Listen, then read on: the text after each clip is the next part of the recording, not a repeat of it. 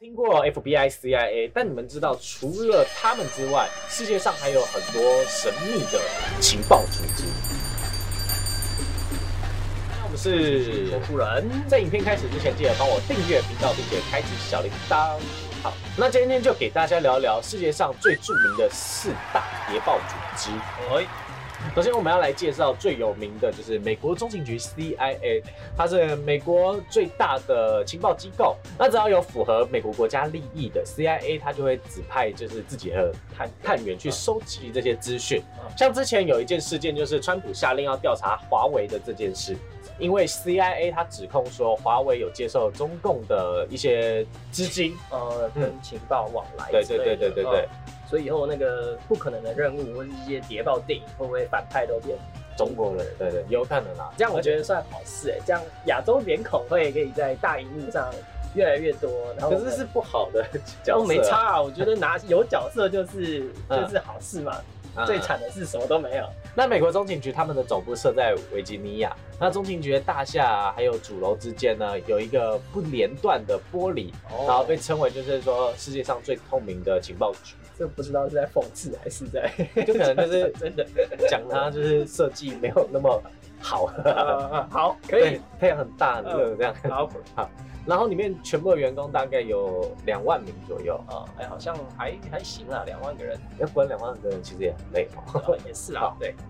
那中情局呢，它其实有缔造很多神话在里面，嗯像是就除掉了宾拉登，对，嗯，中间还是会有一些败笔啊。最著名的就是暗杀古巴共和国的领导人，嗯就是卡斯楚。对那中间有一堆五花八门的暗杀方式。嗯卡斯楚呢，他一共躲了六百三十八次的暗 杀，蛮厉害的，很厉害，超厉害的。 那最后呢，那个杀手竟然爱上了他，暗杀一个人那么难，对不对？六百三十八次，嗯，暗杀到爱上哎、对，很厉害耶。好，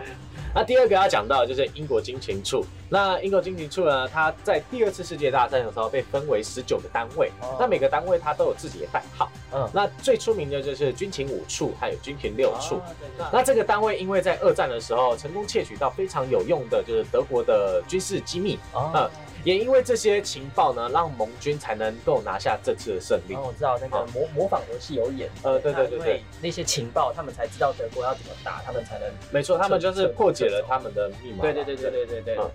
那英国经济处呢，里面有一个叫做英国安全局，啊，那相当于就是美国的 FBI，它主要负责就是英国境内的公民权益或者是一些安全的问题，哦国家安全问题啊、嗯再来就讲到另外一个单位，就是英国的秘密情报局。嗯那它的基本工作呢，是主要收集境外的一些情报，嗯那辅助支持就是国家安全啊，或者是境外的外交、经济政策之类的。哦嗯，那英国秘密情报局他们在招募特务的广告里面有说到说，他们的特务其实男女都可以，嗯但是要符合他们的条件嗯。第一个条件，他们就是要有良好的交际能力。对，啊、他们要顺利的能与当地的女性或者是恐怖组织建立密切关系，什么密切关系，就是你知道，我知道，大家都知道，不好说，，对对，然后并且实现任务，就是意味着就是说，你男性特务有点像是要像色色诱鸡，对对对对，男性特务要够帅够英俊，啊，嗯然后去达成目的。啊，所以零零七要长得够帅也是合理的，对对对，啊，然后了解像女性特务就是要够够美，正够对辣，有点像之前有讲到黑寡妇，呃然后腿要露那样子，对，豆豆先生之前不是 有那个就是搞笑，所以他情们报机关要保持神秘，结果都他们也不神秘 了，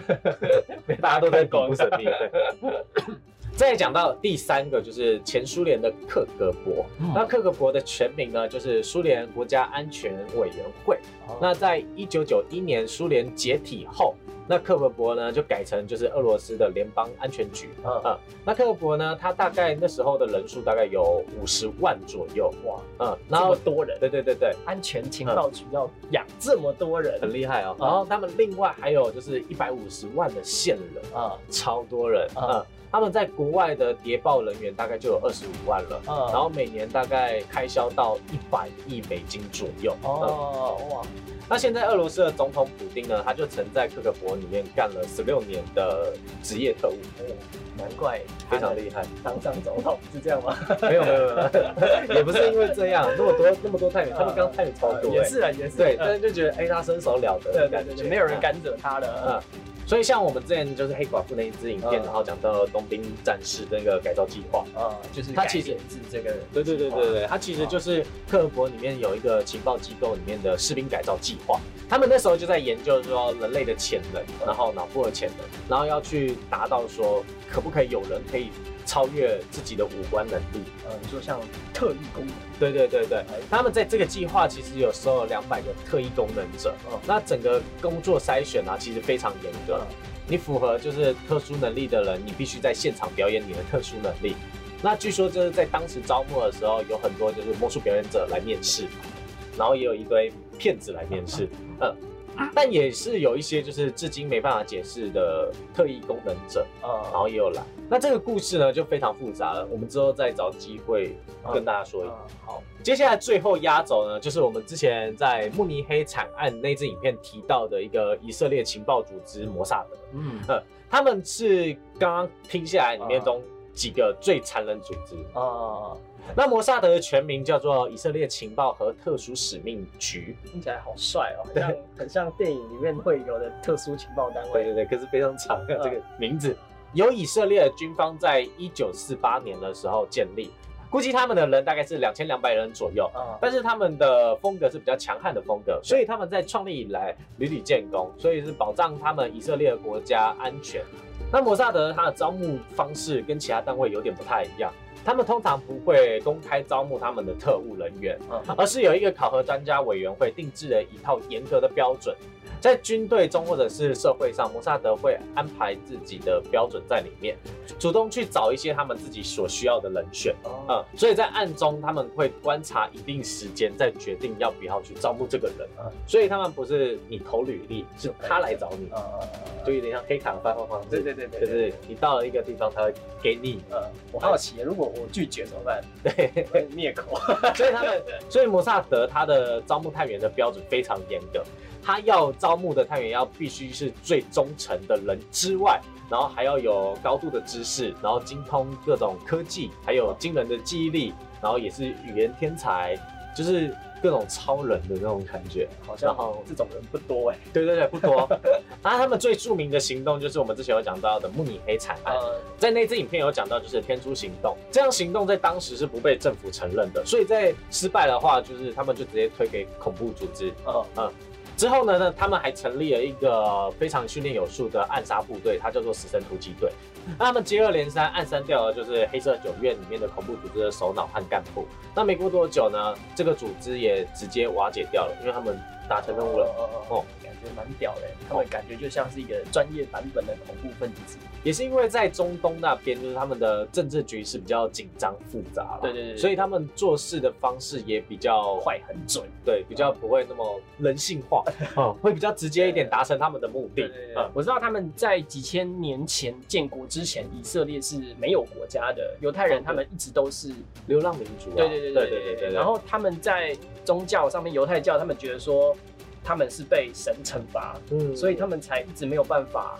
建国成功。哦，对对对，然后在所罗门王之后就一直一直被打，一直被打，一直被打，然后一嗯直流浪，一直流浪，然后到二战的时候又被大屠杀。嗯，对，对，所以他们会觉得说，他们好不容易建国成功这件事情很重要，他们会毫不手软的是在这件事情做防御自己。当然当然，就是好不容易有一个国家了，对对对对对，不而且想再我流 浪。看过他们当兵的影片，他们全民皆兵嘛，而且女生的训练也是很硬，就跟我台嗯湾拿扫把不太当然，因为他们国家的情况啊，对对，对他们前几个月不是就直接飞弹直接射出去，超猛哎，对，还在疫情，然后直接射飞弹。直接射哎，对真的很厉害。我那看到影片，我真的是不觉得是现在？对，很很不真实。然后你却这是现在发生的事情，对对对对对。那各位观众，你们还知道哪些情报单位呢？可以帮我在下面留言。那其那些情报单位在做什么呢？也可以分享给我们知道。那我们下部影片见，拜拜。拜拜。